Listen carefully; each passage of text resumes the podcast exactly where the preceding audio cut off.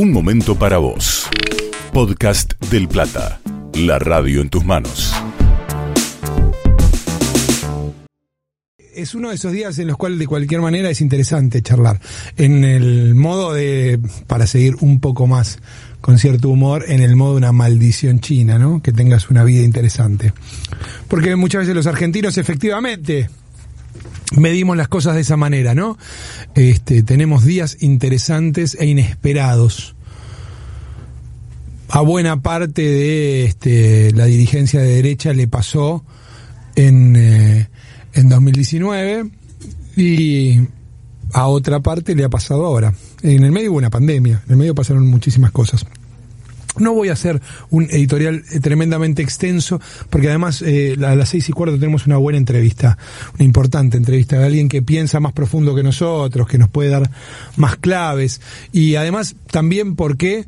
Porque me parece que no, que no es en, en un día y en caliente que se pueden analizar ciertas cosas.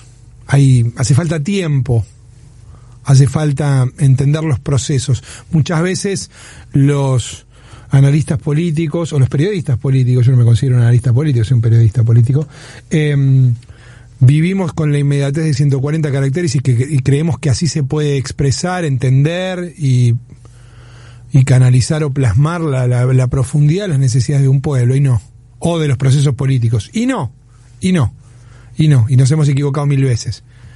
Y no me refiero solo a echarle la culpa a los encuestadores, estoy hablando de lo que nosotros mismos analizamos, ¿no? Em, porque ahí hay algo que es interesante en relación con esto, de, ciertas profundidades que hacen falta. Entonces, rápidamente necesitamos una respuesta, una especie de, como de, reacción adolescente, si se quiere, ¿no? Hay ahí una especie de reacción adolescente, eh, si uno quiere en que rápidamente tiene que haber respuestas a nuestra propia angustia o a nuestra propia ansiedad o a nuestra propia alegría y quizás no las hay, quizás no las hay. Es cierto, cierta cosa, hoy, hoy conversaba con alguien, eh, eh, es verdad que uno puede tener rápidamente recuerdo de momentos en los que el peronismo, el kirchnerismo, como lo quieran llamar, convirtió una derrota en una tremenda victoria en el futuro. Lo hizo sobre todo en 2009, en esa noche fatídica que fue desde la 125 en 2008 a la derrota con eh, Tengo un plan de, Narváez en junio de 2009. Y uno decía, hay kirchnerismo después de esta elección. Ya ahí en ese momento la querían jubilar a Cristina. 2009. En 2011 sacó el 54% de los votos. Ahora es verdad que con ese 54% de los votos pensó que eso estaba tallado en piedra en 2013 se perdió otra elección. Y en 2015, es verdad, sin Cristina, es cierto, con 12 años de desgaste de gobierno, es también cierto, después de una crisis como la de 2008 en el mundo, con un segundo mandato de Cristina, que en lo económico fue más complejo, se perdió la elección en segunda vuelta con un mal candidato a presidente, con unos, con dos candidatos a gobernador y vicegobernador que no eran este, los que más anuencias generaban entre los intendentes. Y así todo se llegó y se perdió por dos puntos contra Mauricio Macri, que tenía todo a favor. ¿no? Tenía una campaña mediática alrededor de la muerte del fiscal Nisman, tenía la preparación del lofer que iba como, que avanzaba como loco, tenía todo el, apoyo mediático, tenía el establishment económico y financiero de su lado, no le faltaba nada. Y ganó por menos de dos puntos. Y cuatro años después se fue. Y en 2017 hubo ahí una, una derrota que fue victoria en algún punto. Es una especie de vuelta de obligado de Cristina, porque Cristina se separa del peronismo, arma Unidad Ciudadana, gana en realidad en la primaria, esto no nos acuerda nadie, pero Cristina le ganó a Bullrich en la primaria, y luego es derrotada por pocos puntos en la elección general. y construye la base en la que puede justamente, con la que puede armar justamente em, el frente de todos. Y armó un frente que expresaba lo que parece que el país necesitaba en ese momento, con un buen gestor, con alguien que efectivamente este, eh, podía aunar ciertas expresiones del peronismo que estaban lejos de Cristina, por ejemplo Sergio Massa, y se dedicaron y se decidieron a gobernar. Y 99 días después comenzó una pandemia en el mundo. Eso no estaba previsto en el plan de, de Cristina Kirchner. Y ahí las cosas cambiaron, porque la verdad es que en todo el mundo, en todo el mundo,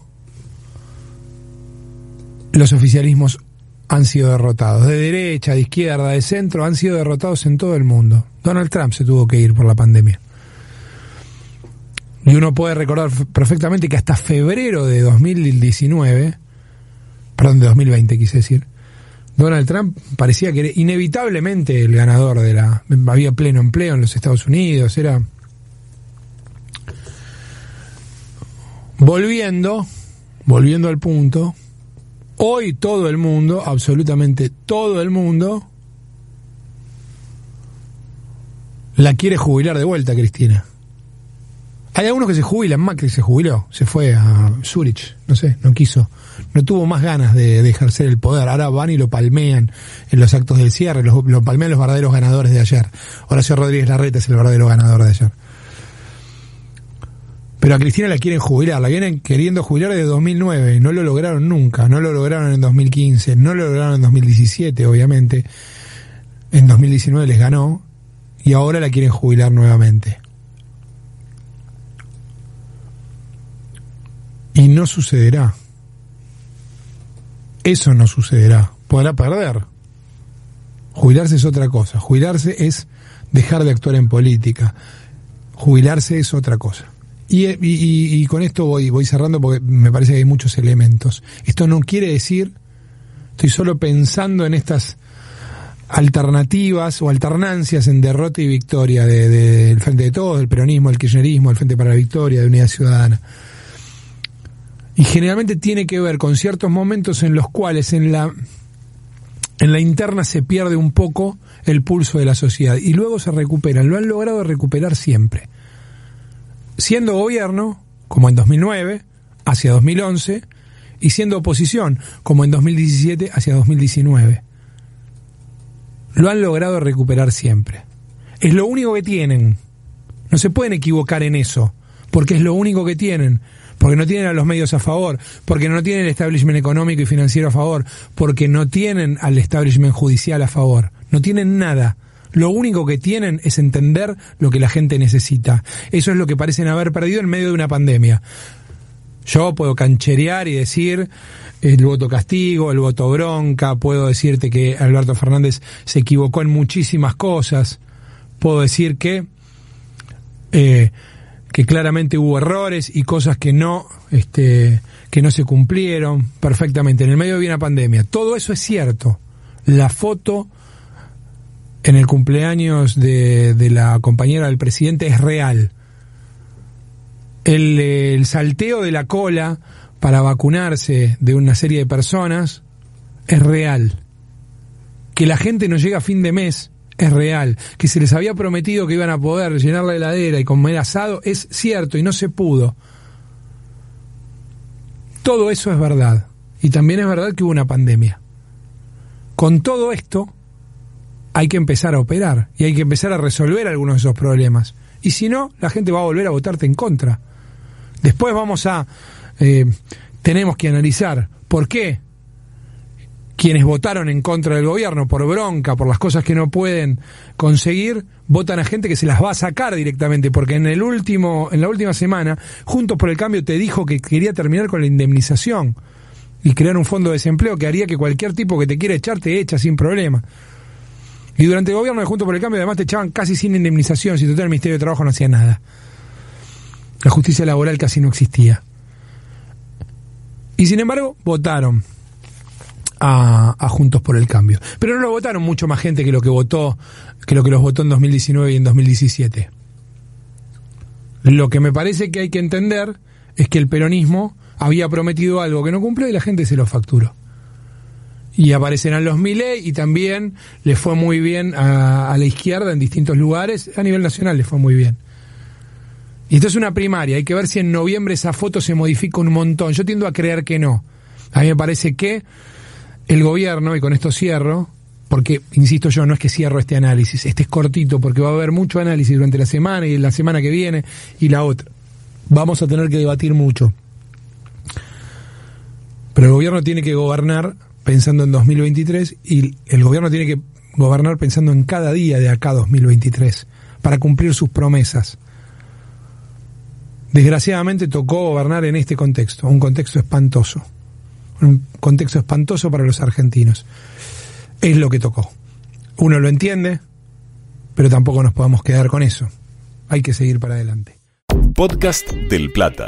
Seguimos en este canal de Spotify y te esperamos en nuestras redes sociales.